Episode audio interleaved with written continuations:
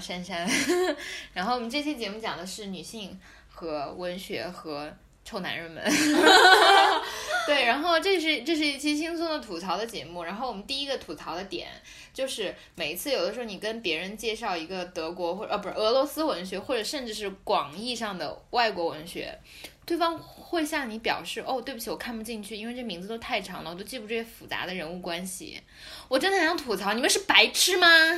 天啊，就是就是，说实话，我觉得名字或者任何一个代表，或者哪怕是一个中文名，你说一个阿 Q，或者是呃怎么说呢？就是哪怕像《冰与火之歌》这样的一些人名，它在翻译中可能会有几个字符，五个字符、六个字符。俄罗斯名最长的有二十个字符。天啊！可是他们都是会固定的、重复的出现的。你不一定要把每一个二十字符认清，但是你比如说，你可以看第一、二两个，然后你第一、二个重复的情况，你可以推至到第三个字符。第三个字符的情况下，你如果还有重复的，你可以，你可以就是扩张到第四个字符。天，你这个对你而言都是个很难的难度嘛。然后现在刚刚妮娜在我们我们家聊天，然后给我介绍了一本书，这本书叫做《被欺凌与被侮辱的》。然后我们就吐槽到，有的人无法接受，就是那个人名很长。然后我随机的打开了这本书第八十九页，然后这本书的名字，其中两个人物，即一个叫做娜莎娜塔莎，另外一个名字叫做马夫拉。它比中文名三个字的，比如说，比如说马化腾，并不多任何一个字，好吗？天啊，你连这种名书名都记不住，真的是每次别人告诉我他看中文书，不是他看外文书，他记不住那个人物，我都觉得。天啊，你的脑子一定是没有褶子的，你是单细胞的生物吗？I feel so sorry for you。来，妮娜跟大家打招呼。啊哈喽，大家好，我是你们的老朋友，我是妮娜。嗯，是这样，这书也有另一个翻译版本，它的名字叫《被侮辱的与被损害的》，同样来自知名的作家托斯托耶夫斯基，也是我最爱的作家。牛逼的英文说一下这个托耶夫托夫斯基的。俄文名，谢谢。人家就叫 Dostoevsky。天啊，好吧，人家没有没有我出我期待出现的大舌音吗？嗯，Dostoevsky 真的没有，好吧？你知道吗？就是我一直想说大舌音，但是我从来都不会。但是我我发现了，就是就是嘚嘚嘚嘚，就是我这样练不会。然后我爸爸教给我一个叫做牛肉面，然后就牛嘚肉面。这样我就必须说牛肉面的时候把肉字说成大舌音，我才可以说大舌音。嗯，是这样，这个大舌音吧，很多练美声的人他们特别容易发出来。然后我其实不是天赋型选手，我是练出来的。然后呢，所以因为这个练出来这个 bug 就导致我只能在单词之中发出来。但是其实你要想练它的话，有一个非常简单的方法。嗯，就我们正常说中文嘛，你把它两个词拼起来叫的了。然后你把它说快一点，嘚儿嘚儿嘚儿的牛肉面，你看还是牛肉好用，你知道吗？大家来试一下牛肉面这一个方法。但是我现在除了牛肉面可以说大声音之外，我其他一切发音都无法说是牛，就是大舌音。牛肚面。所以呢，当然我是个新疆型选手。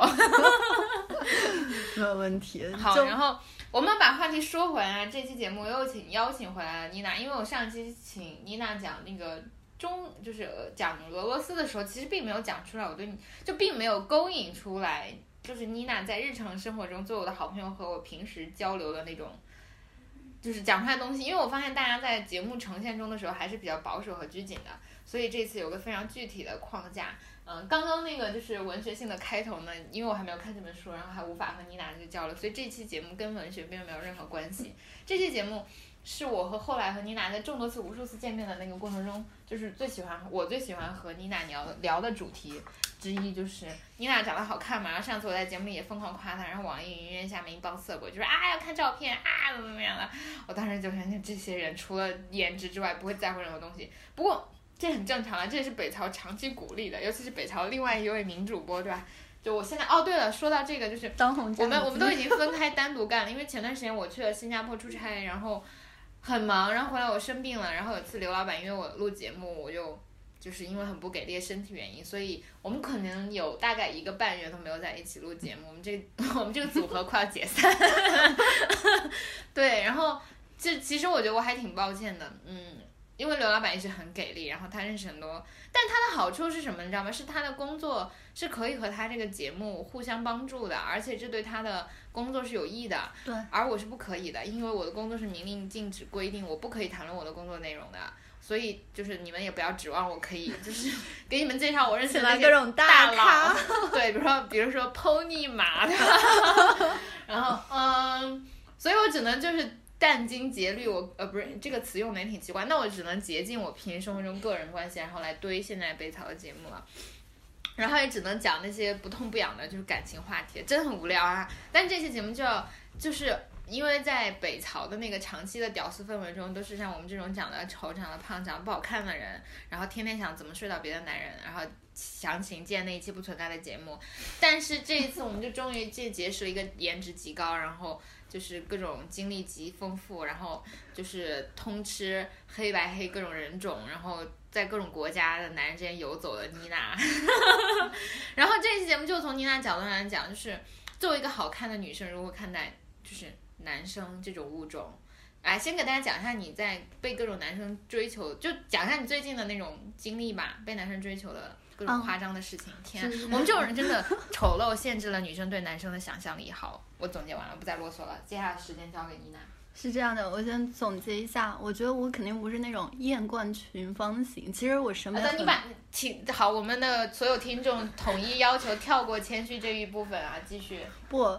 就是我审美，这个这个滚动条居然拉不动了。我审美特别俗，就我真的很喜欢那种，嗯，就长得很俗艳的那种漂亮。但其实可能因为我所谓的我的这种漂亮比较接地气儿吧，所以追我的人可能在某一种程度上有点多，我就不谦虚了。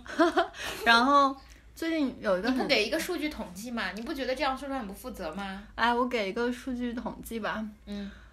从高中阶段吧，初中他就有点记不清，然后到现在的话，我的追求者大概是每三个月换一批新的，极少说有超过三个月长期追求的这种，而且啊，你看这个时候就已经进入了这个市场的细分，就是这个总数 add up 应该有三位数吧？嗯。就如果说是那种搭讪约我吃饭这种加起来肯定是超过对，但是正正儿八经就是跟你表示说你能做我女朋友的这样的人有吗？有肯定有啊，这个人是要问提问要打脸的。然后呢，有多少在数数字上有多少？嗯，就是如果说除去想睡我或者什么，就正儿八经的提出要做女朋友的话，应该也会超过五十个吧。那想睡你的呢？啊，那就很多了，那那真的是非常多。我我其实我其实想提醒一下，如果有男性男性听众的话，就是大家可不可以不要固定模式啊？女生也不是对，我待会儿我待会儿就要讲这个问题，这是非常有趣的一个话题，就是类型化女生和物化女生，就是在这个两性互动中一个造成了怎样的阻碍？对，就是对我们找到真爱造成怎样的阻碍？但是这是最后升华的那个结果。对，但是在最初提出也很好，就是。我想先给大家讲，就是我们在节目里像呆逼这样，就是之所以经常说自己长得丑，有的时候也是一种保护嘛。就比如说我是一个 slut，但是我长得很丑，然后大家就会觉得啊，那 N O K 啊，你只能通过这种方式了，对吧？但是我要先讲，因为妮娜是我的好朋友，我又要保护她，来夸赞她，同时要保护她。就是如果你是一个刻板印象很重的人，一个你觉得一个女生很婊是不可以的，你就你就 fuck off，把你的耳机关掉，把手机摔开，不要听这一期节目。对，谢谢。其实就嗯，我日常生活中。当然还是有点表的，你知道吗？就是我我我无数次都给别人介绍妮娜，就是我是我很少有女性好朋友，因为这个是我的性格和就是双向选择决定嘛。我是个特别直接的人，就女孩子之间的那种虚伪的。就是安全模式，对我而言，对虚伪的塑料花情对我而言是不存在的，而且女生都很 considerate，很难拒绝别人。我是那种有事就拒绝别人，就比如说妮娜来找我玩，然后会一直写稿不理她，然后直到她走，我都不理她。对，我觉得少有女生能够容忍我这样朋友，所以我我自始至终女性好朋友都很少哈，但不是没有，然后。然后我的女性好朋友都大多数是那种就是革命情友情，就比如说我们是女性主义，然后认识我们就会在微信上长期讨论，然后线下很少见面，然后也从来不会交流什么别的事情的。然后我现在就是在座这两位都是一位是那个就是呃我曾经的室友，这一位是我现在的室友，都是物理上不得不和我的命运连接在一起，然后不得不忍受我这种粗放的性格，最后发现还行吧，就就在我强大的控制力和 control freak 的影响下，容依然容忍着我。但妮娜是我非常非常欣赏女生，我跟妮娜住在一起三就是六个月，前三个月我没怎么跟她说过话，然后后来因为因为我知道就是大部分普通女生的那种状态嘛，我就很容易伤害她们。哎，我在节目里说过无数次吧，我我上学很容易把女生弄哭的。说过吧？对我大学把别人说哭了，研究生也把别人说哭了，就是就是我骂服务员，然后边上女生都会哭，都会觉得我太凶，都会怕我打她，然后就哭了。对，所以我真的是一个一个，我是一个女权主义者，但我并不是一个 women friendly fellow，所以，嗯，所以妮娜的友情对我而言非常关键的一点，或者我们两个我们两个亲密关系有突破性的进展，就在于妮娜。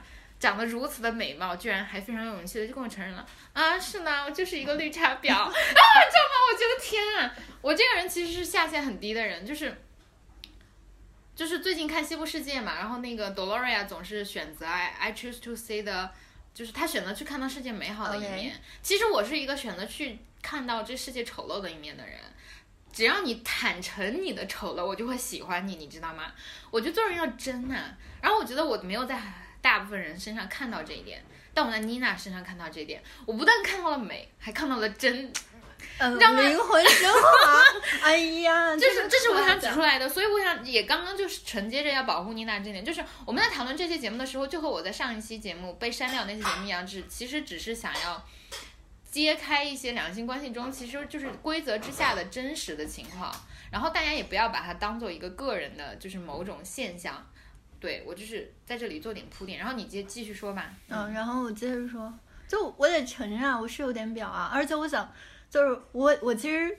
只有女人才懂女人，这话我是认同的。就如果说颜值还不错、身材还不错的女生，就有几个人敢承认自己在某些情况下，sometimes 或者特定环境下没有表过呢？既然大家都表过，我想我想在这里做一个定义啊。首先，第一表什么是表？就是我觉得在有的时候利用自己的性别优势，尤其是外貌的这种优势，去获得一些便利，这种情况下，某种意义上是表。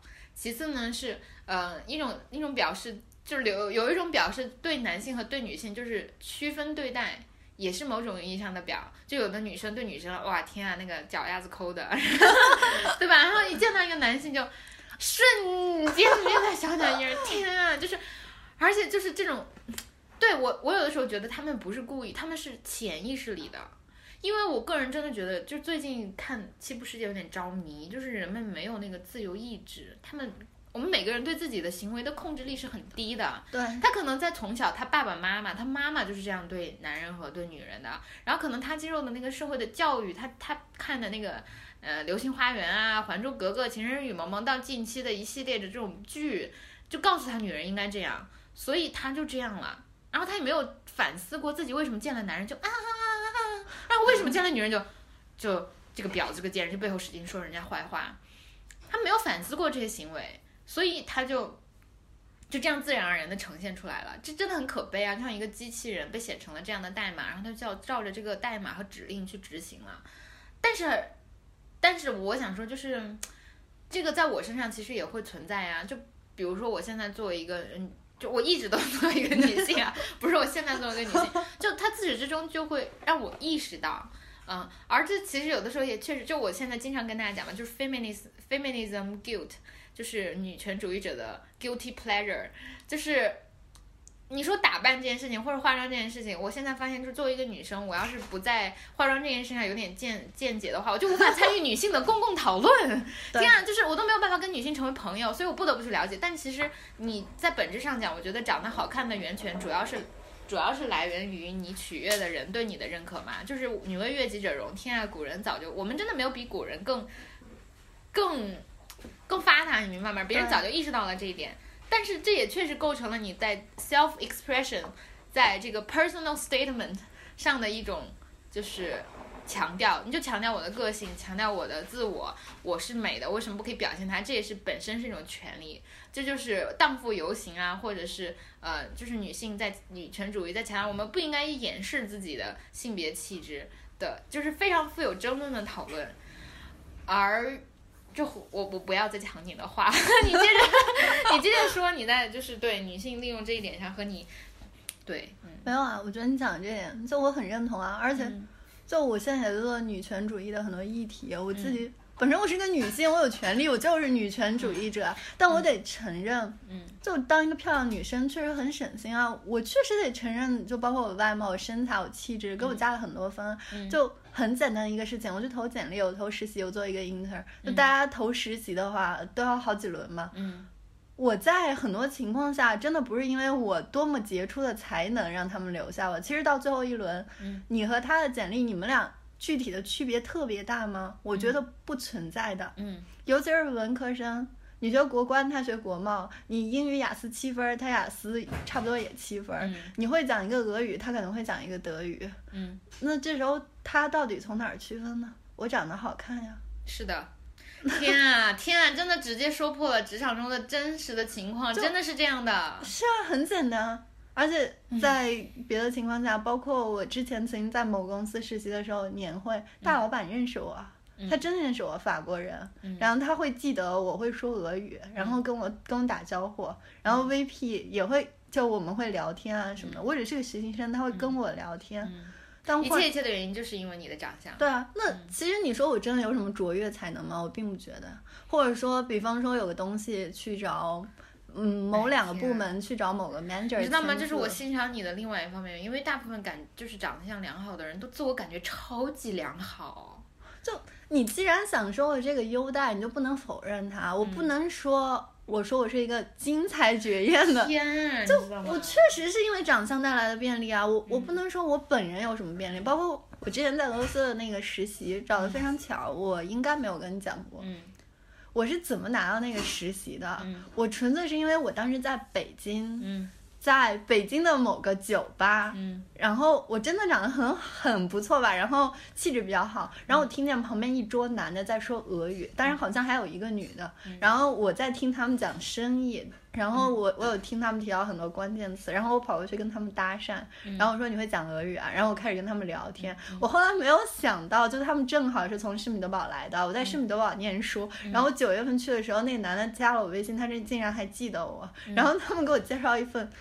实习的工作非常不错，嗯，那你说我是靠我的才华吗？这样我要来就是纠偏一点，嗯，我现在发现就是这个世界的 self conscious 是一个很 unbalanced，不，我要改掉这种中英文混杂的事 o k 就是这个世界的就是那种。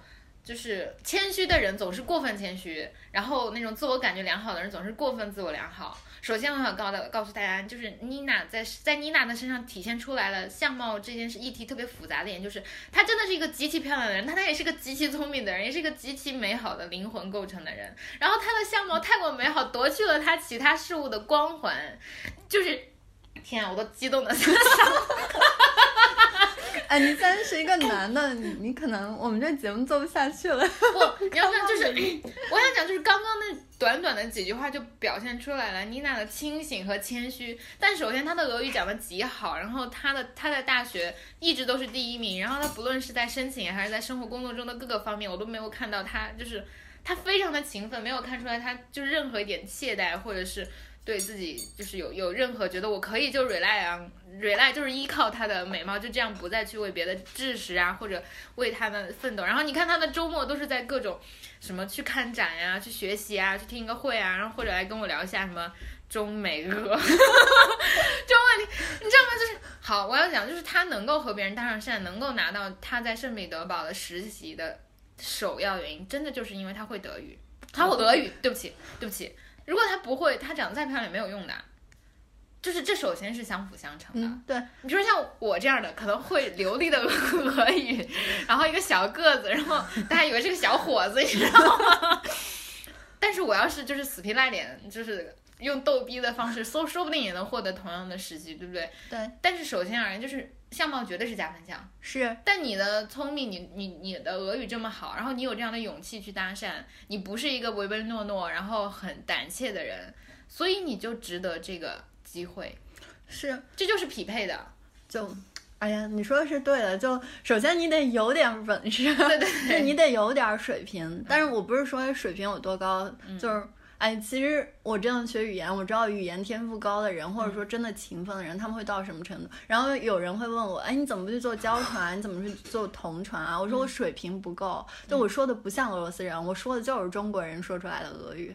然后呢，就是 当然语言水平是一定的，然后你肯定是要学点东西，但更多的包括像机会啊，包括像外貌呀，确实非常加分。因为我在一直以来的过程中。就是确实意识到了，长得好看会让别人觉得你还学了点东西，然后长得又挺漂亮，他愿意给你这个机会，嗯，那就挺好。那我接下来的问题是，除了在职场中的优势，然后以及我我个人觉得他并没有给你带来任何职场中的阻碍，因为你的能力其实是足够胜任的。你有遇到阻碍吗？因为长得好看，我有遇到过阻碍。我大三的时候第一次吧，嗯，接了一个翻译，嗯。然后我去第一天，当时是某国企，嗯，然后那个处长就看了我一眼，我们要一个学语言的，你是学艺术的吧？然后他的态度非常不屑，嗯，包括就是总体来说就觉得我可能不太适合，但我人已经去了。然后他说，嗯，就非常真的是非常不屑的语气说，那你试试吧。我记得我那天的打扮就。我确实很喜欢穿裙子，穿也也也是一个比较短的裙子，然后收拾的还蛮漂亮的，扎着辫儿就去了。然后，但是他当时那个态度确实一瞬间伤到我了。嗯，包括嗯，我之前有出去跟一些嗯，就是不太认识的长辈啊，或者什么，然后聊天啊，或者什么，他们就就觉得，哎，你成绩还不错的样子，就是那种会惊讶什么。对。然后我当时为什么会看上去这么不像好孩子的那种？对我，我当时在做那个翻译的时候，我当时特别不爽，就。我第一天真的做的特别玩命，就是我觉得就是要证明给他看，我就看走眼。我还是有脑子，包括后来我有 dating 过一些男生，然后他们绝对刚开始都是因为我长得好看，然后突然之间说啊，你竟然知道这个啊，你竟然知道那个，哇天啊，要我一拳他妈扔在他们鼻梁骨上。所以说，只是曾经 dating 过，就是他们会真的觉得你。就他既然有这个反应，就表明你超出他的期待值，也就是说他对你的期待值有多低。天啊！就包括工作中也是啊。然后你做一个东西做完以后，他们觉得，哎，你这个还做的不错啊，就那种感觉啊。而且我最近入职某家公司做实习，然后刚去的第一周，因为我们我们公司都是那种。就我们我们 team 的姐姐们都可能偏朴素吧，收拾的。然后我不太了解他们的习惯，我第一天穿的还挺骚浪贱的，外企嘛，我穿骚浪贱我也没有错呀。这是每个人权利啊。对，然后是这样的，然后嗯，第一天去开会，早上开晨会，我们部门一半的男的吧，就我穿了一个，就也不能说特别短，但确实是一个还挺好看的蓝色的裙子到。大腿以上吧，穿一双高跟鞋，然后你能理解我一进会议室的时候，一大半男的集体抬头看我这个方向。我虽然觉得，就我当时有一种很不舒服的感觉，真的极不舒服。后来我跟前台的小姑娘聊天，然后她说他们都没有觉得我们部门新来实习生，都说哎是不是哪个部门新来一个秘书呀？然后我觉得秘书就一定长得好看吗？就或者说？你觉得我长得好看就不像来这个部门做数据的吗？或者是什么？对，妮娜现在在做 data analysis。嗯嗯嗯，确实和你的外形非常之不像。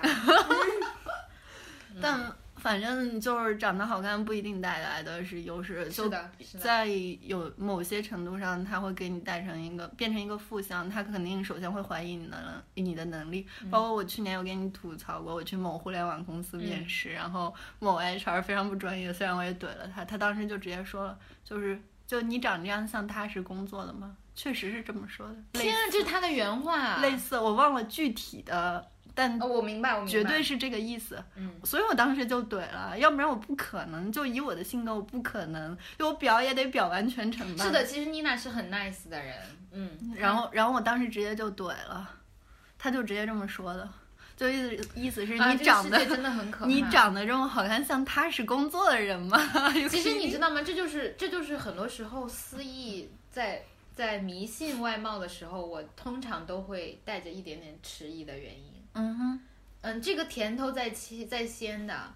当然了，就是但我不得不说，如果你给他们又反转一下，然后证明你的能力时候，那种那种那种爽那种爽感，你知道那种成就感，真的也很爽。对，但是不得不说，你在相貌上遭受的歧视也会也会让你很生气。对，所以我有的时候会以以这点来安慰我自己，就是我这种本身长得就很寒碜的，就不会经历这些。嗯嗯，那我我们接下来下面一个问题就是，这是刚刚职场中的，而且其实对于你而言，你也是一个就是大部分的实习，对对对，可能以后我觉得更长远的来看，它依然会是一个就是复杂的动态的过程，你还是在不断的。享受这个好处的同时，去打破它给你带来的复杂，就是一个升级打怪的过对程。但是这个洗礼对你而言，我觉得也是一个非常好的经历和必经之路啊。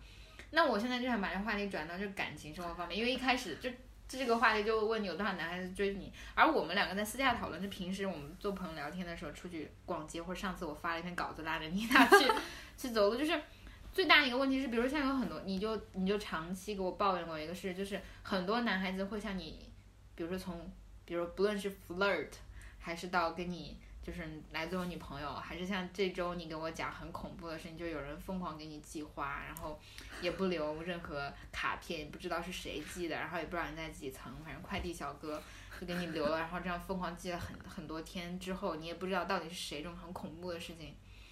但你有你你居然也会有感情上的困境，就是你不不能找到一个在精神上和你有交流，然后能够正视拨开你美貌的这个迷雾，正视你的灵魂的这种伴侣，以及平等的兑换的这种伴侣。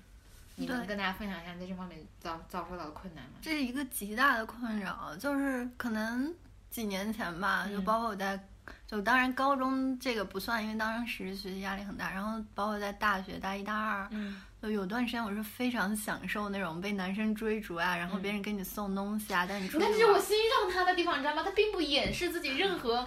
你不要，哎呀天啊！你不要 真的，你要知道，这种真诚是世界上最最稀缺的品质。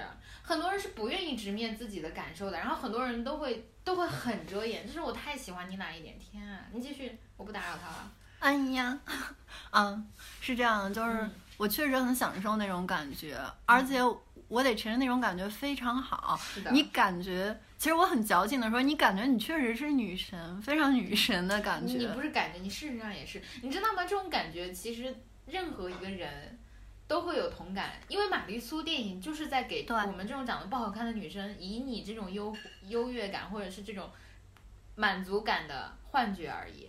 所以这个就是大家不论承不承认，它是绝对存在的，它通过幻想都可以 存在。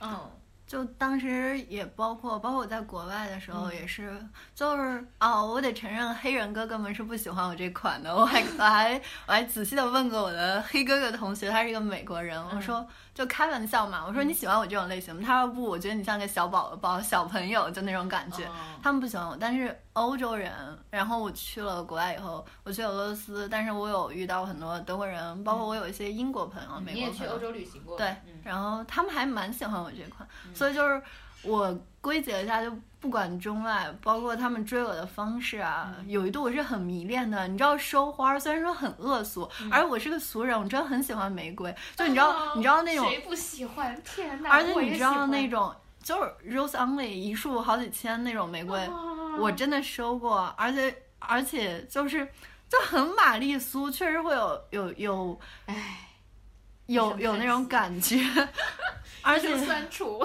也有就是大家定义里所谓的富二代吧，嗯追过我，跑车，嗯真的是豪车、香槟，嗯然后带你去夜店、去酒吧，嗯送你很贵的东西，非常贵。嗯当然，我后来想了一下，我还是退回去了。嗯他们他们当然他们就不是想追你，或者他们只是想睡你，或者想泡你，嗯短期的那种男女朋友。或者他们带你出去，觉得给他们长脸，因为你好看。对我之前有做过一段时间的模特然后所以当时也认识了挺多比较复杂的人吧。嗯但整体来说，就是包我在大三吧，大三的时候我在俄罗斯交换，然后大三下学期的时候，突然就觉得这些东西都特别没有意思，嗯。因为。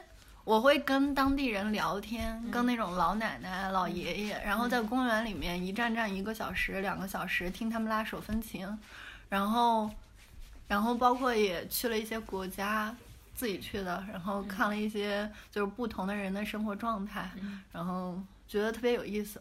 然后我突然回归我自己生活，我觉得我真肤浅。就我觉得那些东西给我带来的不是快感，反而是一种累赘。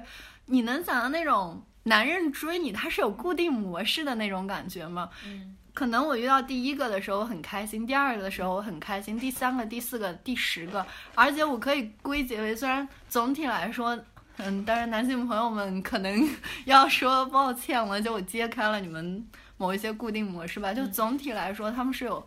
一个固定模式的，具体的话，根据这个人的经济条件不同，他的专业不同，还会细分不同的小模式。但其实你把他们对比一下，包括他们跟你说的话，带你去的地方，然后这种同一种人、同一类型的人会有同一个方法，我觉得特别腻歪，就很无聊，很恶心。再次证明了我我的那个从西部世界中得出来的体会，就是没有自由意，没有个人选择，没有个人意志，我们都是写好的代码。然后生物性的本能就是见了一个美女，那个东西就会变 硬变直，然后就会做一样的事情。对你继续。然后我就觉得，就对我自己来说是一种莫大的悲哀。我不愿意被别人当成类似于商品一样的存在。就我觉得我是一个有脑子的女生。我不是说把你们就是你们跟我谈恋爱，或者说跟我上床，然后带我去某个某个局，然后给我给别人介绍，给你一些好处。对，给我一些好处。嗯。然后拥有你了对，或者说给别人介绍，然后别人说啊不错啊，或者说身材很好呀，然后那种长相不错啊，那种感觉让我觉得我特别的没有用。就对对于我来说，我觉得特别特别有羞耻感，我不知道为什么。然后是因为你觉醒了。然后这时候呢，我确实想找一个挺好的男朋友，包括我现在也想找一个。就我说的那种挺好，不是说你的经济条件，或者说。什么所谓的门当户对？我只是需要有人能听我说话。就是正常的听我说话，就哪怕见不到我这个人，或者说不能跟我上床，咱们能正常的交流吗？就很多男生跟我聊着聊着会说宝贝儿，我想你了，或者说什么想抱抱你。首先我跟你讲，你有一个折中的方法，认识一些闺 gay 蜜。OK，我要介绍给你。嗯，对，那就是小 gay 哥哥们都很喜欢，也喜欢你这样长得好看，但但是他们也会跟你有精神上的支持和沟通。对我，我考虑一下这个，我觉得这个很。好，然后就这样的话非常不好，你会很快的意识到他们对你聊的东西感兴趣，或者说夸你，或者说在这方面和你寻找共鸣，并不是因为他们真的对你聊的这个话题感兴趣，这只是个睡到你的手段。嗯，对，嗯，然后我就觉得特别无语吧，嗯。然后，因为这种状态持续的时间很长，所以对于我来说挺苦恼的。尤其是在你不断的认识新的男的，不断的认识新的男的，然后这些新的男的依然是同一个模式，嗯，我就觉得特别无语，嗯，很难受，嗯，就也不是说我要站在什么制高点批判一下，就我承认，那对于女生来说，我们跟男生 dating 或者说约会也是有固定套路，但是你不要这么多呀，就我永远遇到，就是 就是。能不能大家稍微尝试一下？我来我来解释一下啊，因为我现在是一个就是那种恋爱模式已婚四年，生活模式非常像婚后的，就是我们呢，我觉得故事的开端你真的需要一些套路来解码你们的行为。就我对你示好的时候，我不能直接 就是啊，我们开始生孩子吧，对吧？对吧？你不能跳过这个，所以它刚开始有个过程，所以我觉得刚开始那个剧情的烂俗是是有必要的，但是你就要 move on，move on 的时候如何界定？就首先你对对方的期待是什么？我对你的期待是我和你一起睡觉，还是我们要一起共筑我们的生活？我对你的期待是，OK，今天晚上我要撩到你，还是我现在遇到了一个困难，我希望你能给我支持。我对你的期待是，我在就是痛苦的时候跟你有精神的交流，能获得你你的认可，还是啊，我要这顿饭要让你吃，我的房租要由你来分担。我觉得这是非常非常大的区别。我觉得这是从一个就是相识到互相有好感，一到一段就是。有质量的伴侣生活，有质量的陪伴的生活，非常危险的一个桥段。我觉得很多人会在刚开始起步的时候，认为就是钓到妹子或者认识一个高富帅，然后就是在打扮上获取他的欢心。有很多人会在头部的这个第一步做很多很多下很多功夫，对。但是很少有人会真正的讲到如何拥有一段稳定的高质。嗯，其实稳定都不是一个很好的词，就是。精神上的陪伴，高质量对对高质量的生活，这种这种生活首先意味着真的是责任，就是这么说，一听到责任这个词，大家会觉得哦，就是尤其我们的听众可能还在十十四岁到二十二十四 二十四岁这种区间吧。但是你们不不会意识到，就是这个东西才是真正值得过的一种感情生活。这种责任不是说框定你，你只能爱他不能爱别人，或者框定你，你你只能做一件嗯是做这样事不能做这件事情，而是你会有一种自我意识和。就是责任在里面，你知道，就是我个人一直是这样的一个支持者，就是你付出爱，你去爱别人，会比你得到爱要更快乐。比如说，在我我来讲一个很俗套的例子啊，就是当你发现你有责任在里面的时候，你有付出在里面的时候，你得到的感情质量、生活是多么的高，即使它的剧情很烂俗。就是我在认识妮娜那段时间是呃从冬天到夏天的过程，嗯哼，所以呢，就是从。呃，就是 cover 了二月，然后二月最烂俗的日子就是情人节。其实我从来都不过情人节，然后呃那一天也没有什么，但是我就是跟我夫是异地嘛，然后我们两个就想，我就想那一天我。那一天就是那一天，我就看广告上就是四季酒店在天津开了一家新店，然后又刚好在就是二月宣布营业，然后所以就刚开始就很便宜，因为这种酒店很贵嘛，然后他就推出一个套餐，不但有第二天早上的那个特别好的 brunch，而且还怎么怎么样，然后就算下来那一晚上才一千零一百四十块钱，就是你们要是平时住这种酒店会知知道它会比这贵很多，大概在两千左右，对，啊就那种套房 suite。然后我当时就想，哎呀，而且那是个周末，你知道吗？所以我当时想，哎呀，我要回去一趟，然后就是不告诉他，然后给他个惊喜。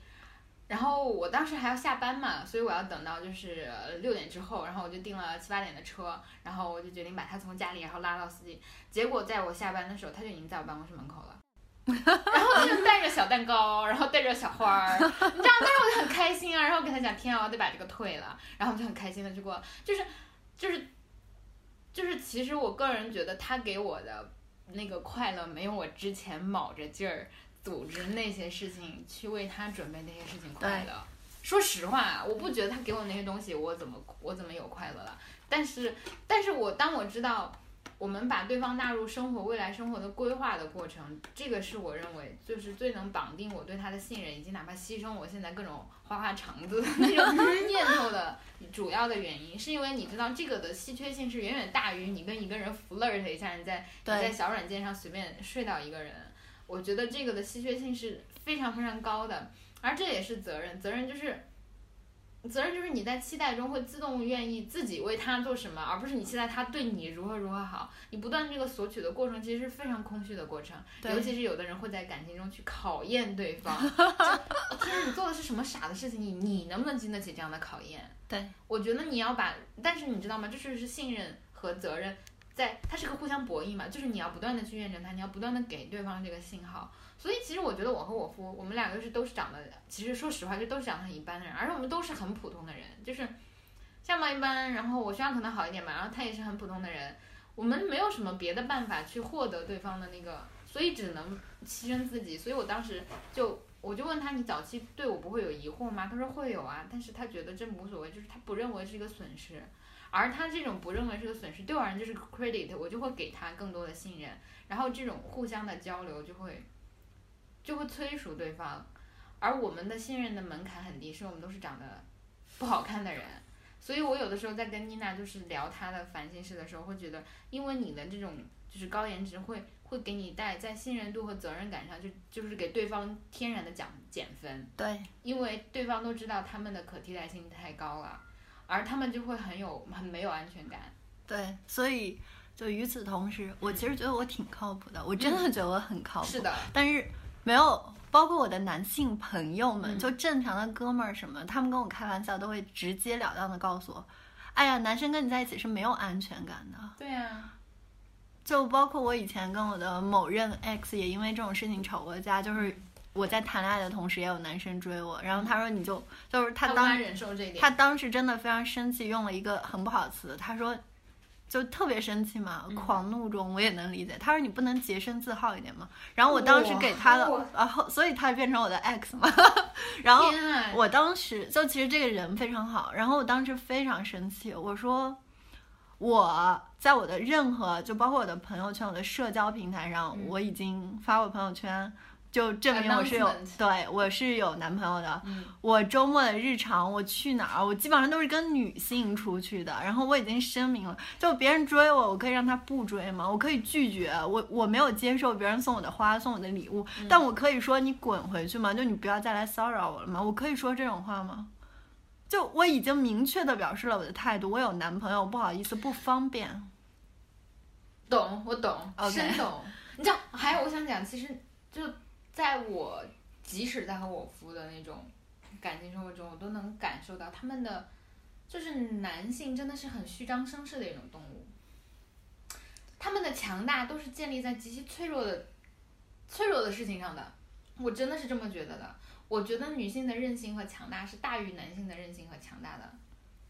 我是我真的这么觉得，就是，就是男性的包容性极低，他不能理解什么叫做。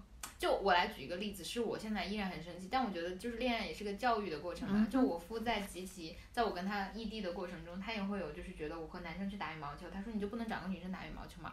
哇！我当时一冲，我的火烧了他，就我的怒火让他这辈子都不会，就我会一直拿这件事情去折磨他。挺好的。但是，但是我就想说，就是这是这真的是男性这种物种的一个根本，他们在本质上的恋母情节，呃，让他们一方面促成了对你深深的依赖，和另外一方面他们那种就是自身的不自信吧，和他们自自我的那种脆弱感会，就我觉得除了很 sophisticated 的那种少量男性之外，很少有男性会就是认为我跟你是平等的，你是不属于我的，呃，我只是你的众多选择之一，而我要保持我依然成为你的第一选择，是关于我的自我建设，我要变得更优秀，我要变得更好，才能让你一直选择我。他们的逻辑不可能是这样的，他们逻辑就是一旦你是我的，你就永远都是我的，别人都是我的对手，我要把他们从你身边打开，就打走，然后你都不可以和他们再交流，你也不可以有什么好朋友，除非他们就是是 gay。对不，是我现在 gay 也不行。啊，对对对，我肤现在已经能接受很多 gay 的朋友，啊但是别的直男他真的敌意很大的。对嗯，就你说他是 gay，他是 gay，是是就我真的极少有男性好朋友，我基本上是没有的。就在这种情况下，别人追我，我能把人家腿打断吗？那我不可能把跟我有关，系的男的都删掉吧，他不？能理解的一个行为就是。别人追你可能和你无关，就这个就，是别人的行为。对啊，嗯，我当时日常是什么？学习、看展、出去玩，全是跟女的呀。嗯就这种情况下，请问，就当时他用完以后，他他说完你能不能洁身自好？我非常火，但是我我当时特别平静的语气，我说您给我解释一下，我要怎么洁身自好？你脾气太好了，你知道吗？要我见这种人，我都直接暴力暴力处置了，一拳头砸上去鼻梁骨。他妈是谁呀、洁身自好。所以他变成我前男友了。我我我是脾气。就我脾气不好，我只是说我不愿因为这种事情吵架，很浪费我我很浪费我的精力。我觉得吵架对于我来说，你境界太高了，我的天！不是，就我跟你成天聊天啊讲话，你发现我语速也不是特别快，然后我性格也这样，就是吵架对于我来说是个非常费力气的事情。我为什么要对我而言对我而言是是一个本能。就我觉得你既然在这种事情上怀疑我，那我们就散了算了吧。嗯但是你得在散之前跟我讲一下。就按您的意思，我怎么洁身自好才能让别人不来追我？这个太可笑了，好吗？